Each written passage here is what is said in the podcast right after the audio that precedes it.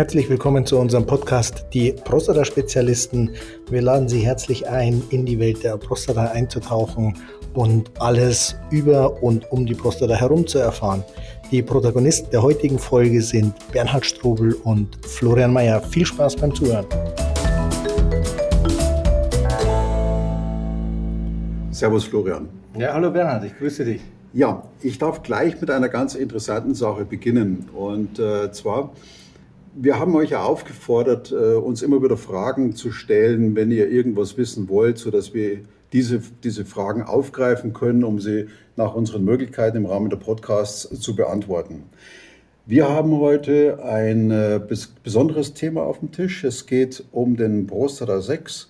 Und bevor wir in die Befindlichkeiten zu diesem Thema einsteigen, möchten wir die Gelegenheit gerne nutzen, äh, die Fragen, die uns erreicht haben, einfach mal aus medizinischer Sicht zu beantworten, Florian. Und das wäre jetzt dein Part. Ja, und es ist in gewisser Weise ja Premiere, dass wir quasi ähm, ein Thema aufgreifen von einem äh, Zuhörer, der uns schreibt.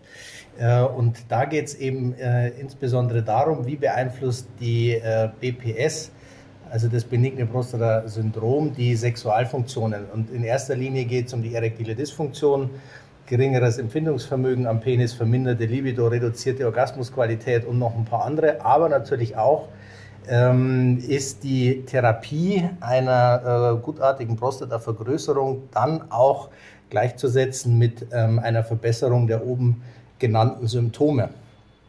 Und ähm, darauf wollen wir im ersten Teil ganz speziell ähm, eingehen, auf die Fragen auch eingehen, die uns da erreicht haben äh, und werden dann im Anschluss ja, nochmal diskutieren, wie es eigentlich ist mit den unterschiedlichen Therapieverfahren und was es möglicherweise für Auswirkungen ähm, äh, auf den Sex hat und äh, natürlich, wie ist äh, oder wie ändert sich die Empfindung oder der Sex mit einer gutartigen Prostatavergrößerung.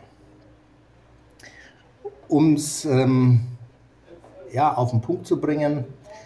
So wirklich harte Daten habe ich dazu nicht gefunden. Ich habe exzessiv recherchiert ähm, und äh, um eben einen Zusammenhang herzustellen, der wirklich ähm, die gutartige Prostatavergrößerung in unmittelbaren Zusammenhang mit einem äh, verminderten Empfindungsvermögen beispielsweise in Zusammenhang bringt. Jetzt denkt man, ja, die Nerven laufen da alle ähm, hinten an der Prostata im Prinzip entlang in die Prostata und dann natürlich auch zum Penis, sodass die oder der Verdacht nahe liegt, dass wenn die Prostata größer wird, ähm, ja, die Nerven dadurch strapaziert werden, äh, möglicherweise Blutgefäße äh, komprimiert werden, dass also einfach weniger Blut ankommt. Ähm, letztlich ist das, äh, ich sag mal, wenn man logisch drüber nachdenkt, äh, könnte man sich das herleiten. Harte Fakten gibt es dazu ähm, allerdings nicht. Vor allem ähm, wird immer wieder vermutet, auch in den Gesprächen, dass die Vene oder der Venen, das Venengeflecht hinten an der Prostata ähm, ja, zusammengedrückt wird. Dann würde es allerdings zu dem genauen Gegenteil führen, weil dann der Blutabfluss natürlich nicht mehr so gegeben ist wie vorher. Und es würde also eher zu einer vermehrten oder Dauererektion kommen, ähm, als zu ähm, einer erektilen Dysfunktion. Letztlich laufen alle Seiten, alle ja, Studien darauf hinaus, dass in dem Augenblick, wo man merkt, dass es ein Problem mit der Prostata gibt, das auch gleich zur Kopfsache, ähm, oder nicht zur Chefsache, sondern zur Kopfsache deklariert wird. Und ähm, es dann letztlich über ja, den Stress, den ähm, man sich selber macht, dazu führt, äh, dass es gelegentlich zu erektilen Dysfunktionen kommt.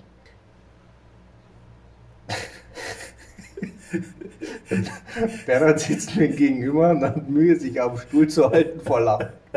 Weißt, weißt Florian, du hast irgendwann einmal zu mir gesagt, die Frage, die du mir stellst zum Thema der, der Prostatitis, zeigt mir, dass der, der Levi Bernhard noch nie eine, eine akute Prostatitis hatte. Und ähm, ich finde es jetzt so spannend, weil du, Florian, noch in einem so knackigen Alter bist, dass du das Thema Sexualität und Kopfsache vermutlich auch nur vom Hören und Sagen äh, kennst und behandelst. Und deswegen fand ich das gerade so unheimlich zum Schmunzeln. Da redet jemand über eine Sache, die er selber noch gar nicht erlebt hat. Aber deshalb sitze ich ja hier. Ich weiß, wovon ich rede und es ist nicht ganz einfach. Ich freue mich, dass du mir dieses knackige Alter äh, noch zutraust, indem es mich vermutlich noch nicht erwischt hat. Es ging ja auch erstmal nur um den medizinischen Teil des Ganzen. Ja, ja, klar, logisch. Ja? Man muss keinen Tumor gehabt haben, um darüber reden zu können, gell? Absolut. Jetzt bin ich etwas aus. Aber jetzt habe ich dir den Faden geraubt, oder? Alles gut. Ähm, es wird irgendwann gering. zur Kopfsache. Genau.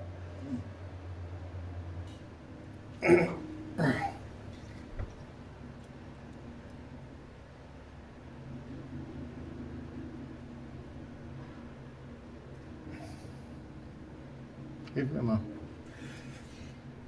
Naja, geh doch, geh doch rüber. Ähm, die Hosen sind gelb und das geht nicht und die Alt schimpft immer umeinander und das. Und dann kann es passieren und das hast du Sex und ja, Frau liegt neben dir und sagt so, komm mal, Schätzchen, bumsen. Und du sagst, ach, ich habe halt so fürchterlich Kopfweh. Mengen hat's schon, aber trauen wirst du nicht.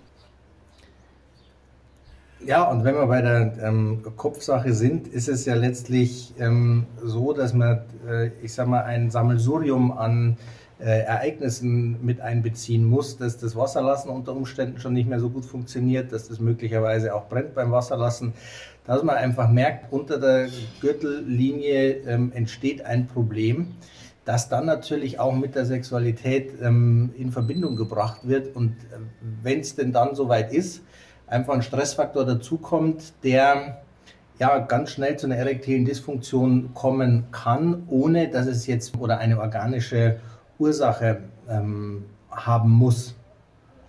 Dann kommt natürlich hinzu, je ähm, ausgeprägter die gutartige Prostatavergrößerung ist, desto ähm, ja, mehr Widerstand ist auf dem richtigen Weg nach draußen für das Ejakulat. Und ähm, wenn es dann, ich sage mal, auch nicht mehr ganz ankommt oder weniger ankommt äh, und dann schon zum Teil in die Blase kommt, ist das ja auch ein völlig ähm, anderes ähm, Empfinden was letztlich die Verunsicherung noch äh, verschärft. Ja, du nickst wohlwollend. Ähm, wie, wie, war dein, wie war dein Empfinden darüber, über diese gesamte Veränderung? Über die Therapien sprechen wir im Anschluss, weil es ja unterschiedliche Therapien gibt, die möglicherweise dieses Problem lösen. Andere werden es verschärfen. Ähm, aber da vielleicht zum Ende hin. Wie, wie hat sich das bei dir entwickelt?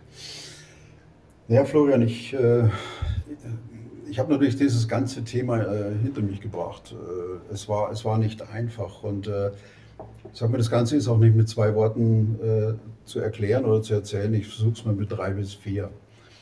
Ähm, vergiss nicht, äh, ich jetzt in meinem Alter, ich sage es wieder, Jahrgang 53, das heißt, ich bin jetzt 68. Bei mir kommen natürlich verschiedene Komponenten zusammen. Erstens äh, die Sache mit dem Testosteron. Es wird ja immer weniger. Die Sache mit der Libido, mit dem Verlangen, es wird ja immer weniger. Es gibt so optische Wahrnehmungen oder auch gefühlte Wahrnehmungen, wenn man mal zu seinem besten Stück greift, um ihn beim Bissl in die Hand zu nehmen. Ähm, der fühlt sich dann irgendwann auch mal ein bisschen kleiner an. Man hat das Gefühl, dass Erektion äh, auch schon mal höher war oder massiver war und härter war. Das heißt, das sind einfach so ganz normale körperliche Wahrnehmungen, die man einfach mal hat, wenn man in ein Alter kommt. So, und jetzt kommt genau zu dieser Situation äh, auch noch das Thema mh, hm, Schwierigkeiten mit der Prostata. Ja, vergrößerte Prostata, grundsätzlich erstmal kein Problem, aber das Thema Harnverhalt, das, das Thema, äh, wie läuft er denn so am frühen Morgen, wie läuft er tagsüber, wie oft stehe ich nachts auf, das führt dann einfach dazu, dass, dass dort unten einfach irgendetwas dicht gemacht hat oder dicht macht. So, und jeder kann sich jetzt so vorstellen, wie es mit einem Orgasmus ist. Und jetzt sage ich einfach nur mal so, stell dir vor, du hast einen Orgasmus und unten drückt einer zu. Dieses Gefühl will ich nicht haben, das wollte ich nicht haben und es war für mich ein ganz, ganz komisches Gefühl. Und jetzt mache ich sogar noch einen weiter und sage, stell dir vor, du hast einen Orgasmus und da drückt nur nicht jemand zu, sondern das ganze Sperma geht nicht nach draußen, sondern es geht nach hinten in die Blase. Ähm, ich weiß, das kann man sich schwer vorstellen, aber auf der anderen Seite, ich habe auch keine Möglichkeit, einem, einem von euch zu sagen, hier, macht mal so und macht mal so, um das mal erlebt zu haben, nach dem Motto, einen retrograden Orgasmus, den muss man einfach mal genossen haben. Geht so nicht. Ich weiß aber aus der Facebook-Gruppe von einem Kollegen, der schon mal über dieses Thema gesprochen hat und äh, auch davon berichtet, dass ein, ein, ein trockener Orgasmus ihm sehr, sehr viel Erfüllung gibt und vor allen Dingen ihm dass es ein ganz besonderes Erlebnis ist, ein besonderes Empfinden und er meinte das sehr, sehr positiv. Also wenn ich das mal so ein bisschen zusammenfasse, Florian, du bist in einem bestimmten Alter mit verschiedenen Themen rund um dein, um dein bestes Stück schon beschäftigt genug. Die Lust auf Sex, ja, die ist noch da und ich spiele noch kein Golf. Ähm, die ist noch da, aber sie ist nicht mehr wie 40.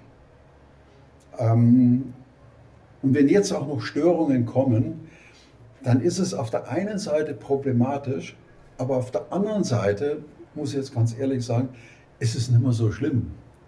Wenn ich heute zurückdenke und sage, hätte man mir mit 40 den Hahn abgedreht, dann hätte ich Panik gekriegt.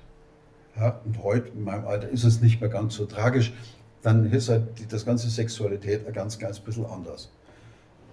Ähm, ich erinnere mich an dieser Stelle sehr, sehr gerne an meine, meine verstorbene Mutter, die erzählt hat, dass mein, mein eigener Vater äh, mit äh, knapp über ja, war er mit 50 an der Brust operiert wurde. Es war keine Totaloperation. Und ähm, meine Mutter hat äh, Jahrzehnte später immer noch erzählt, die gesagt hat, naja, ähm, seit, seit damals beim, beim Vater an der Brust rumgemacht wurde, seit der Zeit habe ich keinen richtigen Mann mehr gehabt. Und äh, ich muss ehrlich sagen, ich bin da ein bisschen mit, mit Bewunderung und Sprachlosigkeit meiner Mutter gegenübergestanden. Erstens, weil sie es so offen gemacht hat, so ehrlich. Und äh, ich festgestellt habe, dass die beiden scheinbar einen Weg gefunden haben, ihre Sexualität anders auszuleben, als wir es uns vielleicht vorstellen. Und damit wären wir eigentlich wieder bei der Kopfsache. Ähm, wir haben gelernt, wie der Sex so funktioniert. Wir sind sehr stark auf die Sexualpraktiken ähm, oder wie auch immer ähm, fokussiert. Wir haben eine Vorstellung, wie der Sex ablaufen soll. Wir haben unsere eigenen, ja, unsere eigenen Vorstellungen und äh,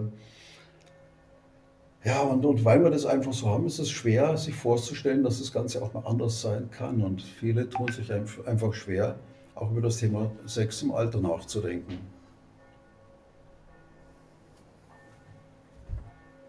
Jetzt schaust. Du schaust mich jetzt erwartungsvoll an, wenn es um den Sex im Alter geht. Naja, naja, ich meine, äh, ich, ich, ich erwarte von dir keine Lösung.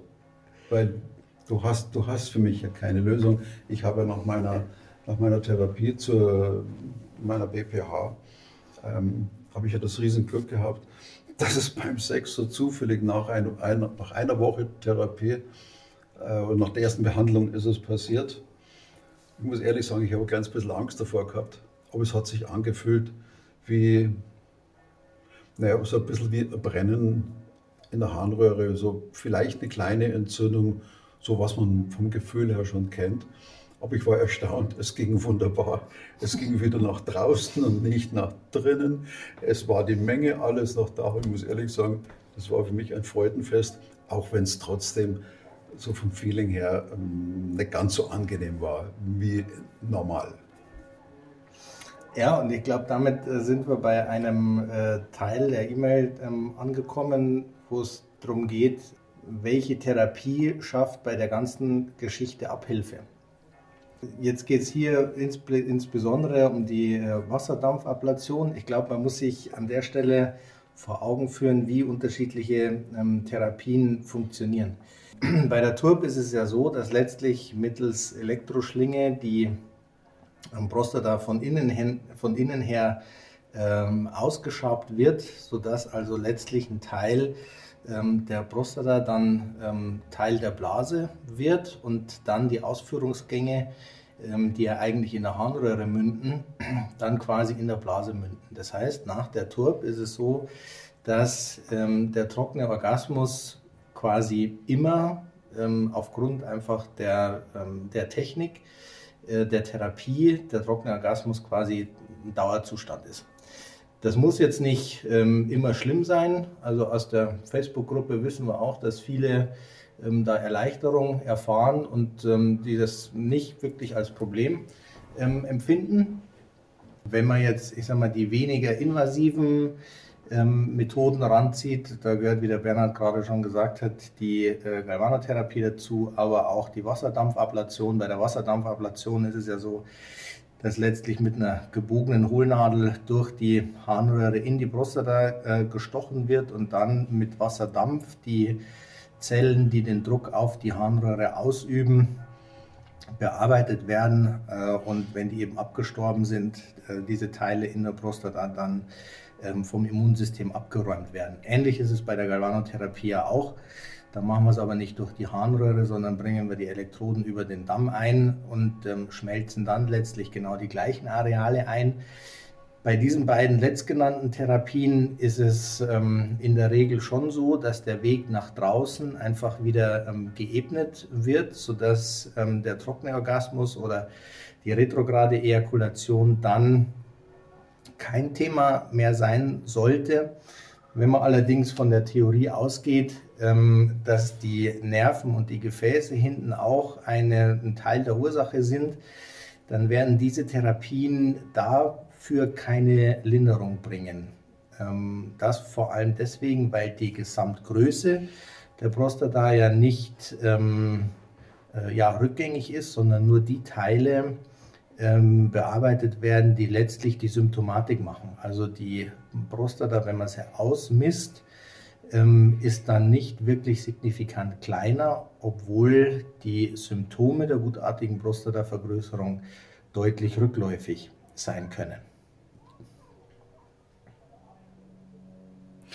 Ich denke, hier sollten wir fürs Protokoll mal eine ganz wichtige Sache noch einfügen. Ähm, wir wissen von Podcast-Hörern, dass sie sich ähm, sehr intensiv mit diesen Themen entsprechend beschäftigen. Aber wir müssen an dieser Stelle einfach darauf hinweisen, was immer wir hier als die Prostata-Spezialisten zu dem, diesem Thema sagen, kann und darf keinen äh, Arztbesuch ersetzen. Ich sage das jetzt als medizinischer Laie und äh, ich glaube, der Satz ist oftmals so, so leichtfertig gesprochen. Ähm, Florian, warum eigentlich? Was, wär, was würde passieren, wenn sich jemand auf das beruft, was wir machen hier? Ja, erstmal, also der Unterschied zwischen dem, was wir hier machen, wir setzen ja ähm, jetzt, ohne dass wir explizit darüber gesprochen haben, die gutartige Prostatavergrößerung als Ursache der erektilen Dysfunktion.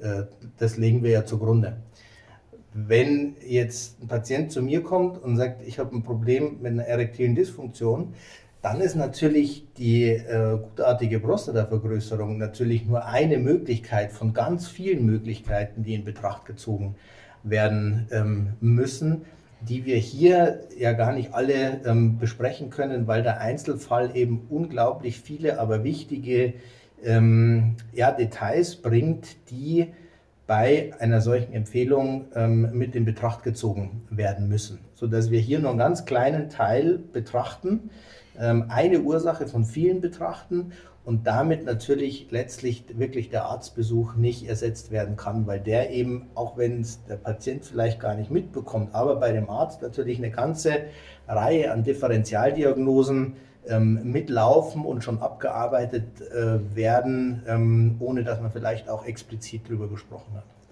Klasse, vielen Dank, Florian. Ähm, ich, klar, ich tue mir leicht, über, über, meine eigene Vergangenheit zu sprechen, über meine Erlebnisse im Rahmen mit meiner äh, BPH. Und ähm, ich kann natürlich auch über das Thema Sexualität mit der BPH sprechen äh, und euch die Erfahrungen mitgeben.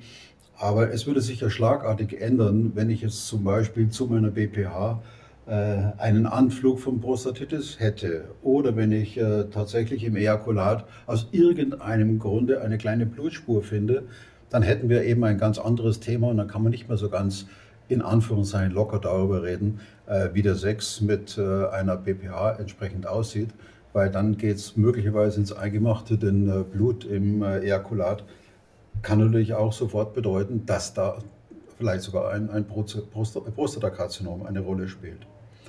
Gut, ich denke, nochmal klar, ein, alles, was wir besprechen, kann einen Arztbesuch nicht ersetzen. Florian, ähm, du hast die Fragen beantwortet aus medizinischer Sicht, was für mich jetzt persönlich nicht sonderlich befriedigend war, nicht besonders erfüllend. Aber ich habe auch ganz ehrlich gesagt nicht mehr erwartet. Und ich muss ehrlich sagen, ich habe mich vor dem, vor dem Podcast auch gefragt, was kann man da als Doktor eigentlich alles erzählen zum Thema Sex über Prostata? Für mich gab es immer nur eine Regel. Wenn er gut war, dann war es gut. Und wenn er nichts getaugt hat, dann war es nicht gut. Das ist wie ein Wein. Ich gebe zu, ich bin kein Weinkenner. Aber wenn du mir ein Glas Wein hinstellst und ich probiere es und es schmeckt, dann war es einfach ein guter Wein. Hatte ich einen guten Sex und ich hatte keine Beschwerden, war alles okay. Habe ich einen Sex und ich habe Beschwerden, dann habe ich halt einfach ein medizinisches Problem, aber noch keine Panik. Und mit zunehmendem Alter muss man sich manchmal von bestimmten Vorstellungen verabschieden, äh, die früher, naja, einfach undenkbar waren. Also ich denke auch die Kondition beim Sex, auch die lässt äh, im Laufe der äh, Zeit nach, wobei ich jetzt mit Kondition die Standhaftigkeit meine. Du schaust mich schon wieder so fragend an, im Sinne von, was erwartet ich mich da noch alles? Ja, ich habe jetzt äh, überlegt, ob es möglicherweise auch eine Frage des Trainingszustandes ist. Ähm, auch der Frage müssen wir vielleicht nochmal nachgehen. Ähm, wir kündigen die Podcasts ja immer relativ früh an und ähm, wir haben auf, keinen, auf keine Ankündigung eines Podcasts mehr Rückmeldungen bekommen als auf diesen. Ähm, normalerweise ist es auch so, dass wir die Podcasts schon produziert haben, wenn wir sie ankündigen. Das ist in diesem Fall anders, sodass wir auf die Fragen, die uns im Rahmen der Ankündigung erreicht haben, natürlich an der Stelle auch nochmal ähm, eingehen wollen. Vermutlich die am häufigsten gestellte Frage war, geht ihr auch auf die Prostatamassage ein? Ich weiß, ich weiß, was jetzt kommt. Du hast gegoogelt, gell? Du hast dir den Spaß gemacht und einfach mal gegoogelt zum Thema Prostata-Massage. Ja, ich habe Was hast du gefunden? Ich, ich habe nicht nur zum Thema Prostata-Massage gegoogelt, sondern mich hat vorneweg eigentlich interessiert, wie häufig wird die Frage an Google gestellt oder wie häufig wird Prostata-Massage gegoogelt gibt er die Möglichkeit, oder sich anzeigen zu lassen, welche Suchbegriffe wie häufig gegoogelt werden. Und ich muss ehrlich sagen, ich war überrascht, ähm, weil Google selber sagt, der, der Suchbegriff Prostata-Massage wird pro Monat im deutschsprachigen Raum zwischen 10.000 und 100.000 Mal eingegeben. Und das fand ich für, ja, für mich initial ein Randthema sehr viel so dass ich auch in dem Augenblick, als ich die Zahlen da gesehen habe, ähm, dass mir bewusst war, dass das ein Thema ist, das ähm, ja sehr viel präsenter zu sein scheint, als ich es initial vermutet habe. Mhm. Naja, ähm, hm, hast du für dich eine Erklärung? Äh, ich, ich glaube, ich habe eine, aber du zuerst. Also ich, ähm, ich kann mir vorstellen, dass es ein Thema, dass es ein Thema ist, das ähm, interessiert und ähm, äh, was ich auch interessant fand, war die Altersgruppe, die Google angegeben hat, waren ähm, äh, 45 bis 50 aufwärts. Ähm, und ich denke, dass man in dem Alter, ich sag mal, mit dem, mit dem normalen Sex und vielleicht den einen oder anderen kleineren Ausflügen in die eine oder andere Richtung ähm, letztlich durch ist und dass man wahrscheinlich eine Plateauphase erreicht, die, ähm, ich sage mal jetzt vielleicht nicht auf wahnsinnig viel Neues schließen lässt, es sei denn, man bewegt sich oder bewegt sich in das eine oder andere Extrem. Und dass dann natürlich über kurz oder lang möglicherweise auch die Prostata ähm, vielleicht auch aufgrund von Beschwerden ähm, äh, ja, in das Bewusstsein rückt und dann natürlich die Prostata-Massage irgendwann ähm, ein Thema wird. Ein Thema wird. Ja, einfach nur ein Thema. Ähm, ich, ich, ich will mich beileibe nicht über meinen Vater lustig machen, ganz bestimmt nicht. Aber er hat mit einer Freude immer eine Geschichte erzählt aus dem Krankenhaus, als er seine Prostata behandeln ließ. Und wie gesagt, das war noch in den Anfang der 70er Jahre. Und da hatte er auch immer wieder Angst, äh, wie geht es mit seiner Sexualität weiter. Ich meine, das Anfang 50er ist das Thema Ende der Sexualität noch, noch lange nicht erreicht. Aber er wusste genau, dass es schwierig werden kann. Und, äh, und er hat die Sorgen geteilt mit jemandem aus seinem äh, Krankenzimmer. Und der hat ihm erzählt, er hat ihm die, die Hand auf die Schulter gelegt und sagt, hey, mach dir keine Sorgen. Z, Z, Z. Mein Vater hat immer gesagt, was heißt das? Dann hat er es ihm erklärt, sagt er, ZZZ steht für Zipfel, Zunge, Zeigefinger. Ich habe gelacht am Anfang, ich habe mich gewundert über die Offenheit von meinem Vater, aber heute reden wir ernsthaft über das Thema Prostata-Sex, über die Problematiken. Und ich verstehe heute, was, was diese Botschaft eigentlich sollte. Ähm, wenn etwas auf dem normalen Wege, normal, was immer wir uns darunter vorstellen, nicht mehr geht, dann sind wir einfach irgendwo gepolt und getrieben, unsere Sexualität auf einem anderen Weg eben auszuleben. Und da kann es dann schon passieren, dass einfach äh, Praktiken oder wie auch immer äh, plötzlich auftauchen, die früher nie eine Rolle gespielt haben. Ich meine, ich frage jetzt mal andersrum, Florian, ist die Prostata der G-Punkt des Mannes? Ja, geschrieben wird's. Ähm, in, Im Rahmen meiner Recherche dazu ähm, ist ganz häufig beschrieben, dass es sehr viel intensivere ähm, Erlebnisse sein ähm, müssen, als ohne die Prostata mit in das Spiel einzubeziehen. Ähm, und äh, ich habe mich im Rahmen dazu auch mit einer ähm, Sexualtherapeutin unterhalten, die uns das Interview zugesagt hat.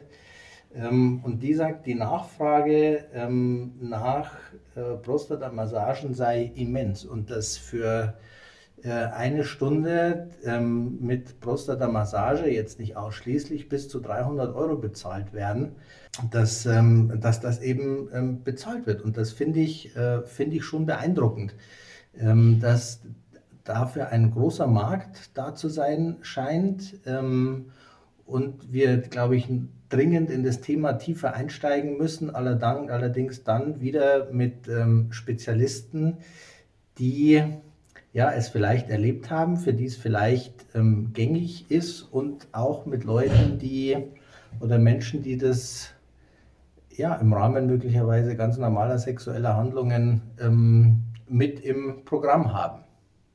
Du weißt aber schon, dass hier der Eindruck aufkommen könnte, wir machen gerade eine Werbeveranstaltung für, für für die Prostata-Massage oder dergleichen.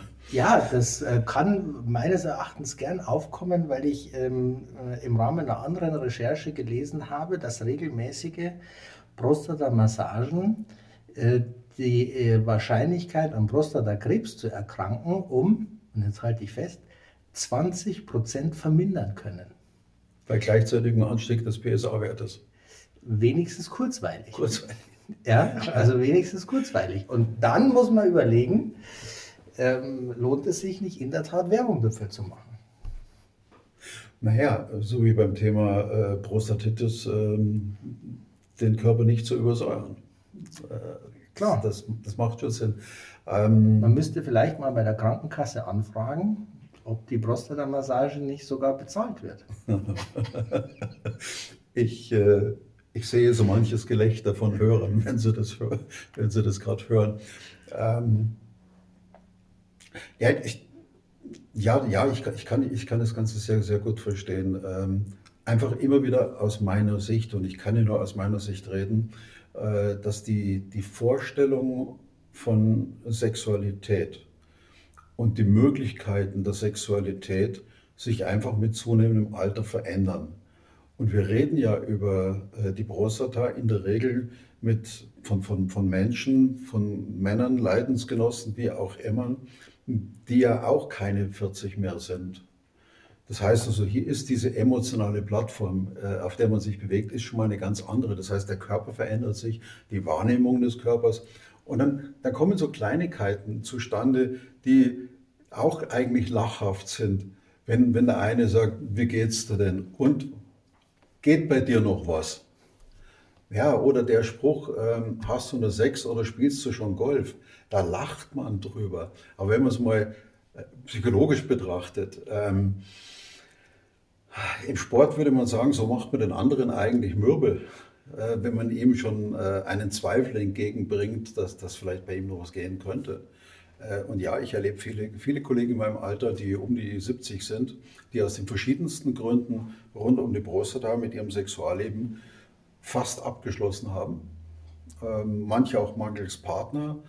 Und ich könnte mir vorstellen, dass bei diesen auch das Thema Lust, Laune, Sehnsucht äh, einfach eine ganz andere Qualität bekommen haben, denn oftmals kommt natürlich der Appetit erst beim Essen. Das darf man auch nicht vergessen. Also äh, nicht die Lust ist die Triebfeder, sondern die Lust kommt erst mit, mit der Gelegenheit. Und das muss man mal haben. Und äh, ähm, deshalb, ja, immer wieder aus meiner Sicht, ich kann meine Kollegen und Leidensgenossen recht gut verstehen. Und damit haben wir eigentlich zwei neue Themen erschlossen. Zu dem einen haben wir schon jemanden, den wir interviewen, ähm, die Prostata-Massage äh, aktiv. Wir suchen noch jemanden, vielleicht gibt es ja einen der Hörer, der sich äh, bereit erklärt, Erfahrungen äh, weiterzugeben. Die Prostata-Massage aus passiver Sicht. Gerne auch anonym. Gerne auch anonym, völlig stressfrei. Ähm, geht ja darum, die Erfahrungen zu teilen und nicht ähm, aktiven Voyeurismus zu betreiben. Damit äh, sind wir auch schon am Ende der heutigen Folge. Bernhard, ich eine Frage habe ich trotzdem noch, Florian. Die, die muss ja sein. Ähm, wenn, du, wenn du über die Prostata-Massage sprichst, kann ich davon ausgehen, dass die digitale rektale Untersuchung von der Intensität her nicht ausreicht, um das Prostatakarzinom-Risiko zu senken. In der Arbeit, die ich gelesen habe, ging es ja um die regelmäßige äh, Prostata-Massage, sodass jetzt die jährliche Untersuchung beim Urologen, ich weiß noch nicht, ob die Spaß macht. Ja? ähm, aber ich kann mir vorstellen, dass die nicht ausreicht. Nein, sie macht keinen Spaß, aber man, man gewöhnt sich dran. langsam fange ich an, die, die Fragen, die der Bernhard im Rahmen der Abmoderation doch noch stellt, zu fürchten ich versuche es jetzt nochmal und versuche aus der Nummer rauszukommen. Bernhard, ich danke dir für den heutigen Podcast. Ich bin gespannt auf die Rückmeldungen, die wir kriegen. Ähm, wir freuen uns natürlich über weitere Themen, äh, die ihr uns zuschickt, ähm, die wir auffassen können, ähm, um äh, weitere Folgen dazu zu machen. Bernhard, ich danke dir, dass du wieder Zeit gefunden hast. Gerne. Bis zum nächsten Mal. Bis zum nächsten Mal. Tschüss beieinander.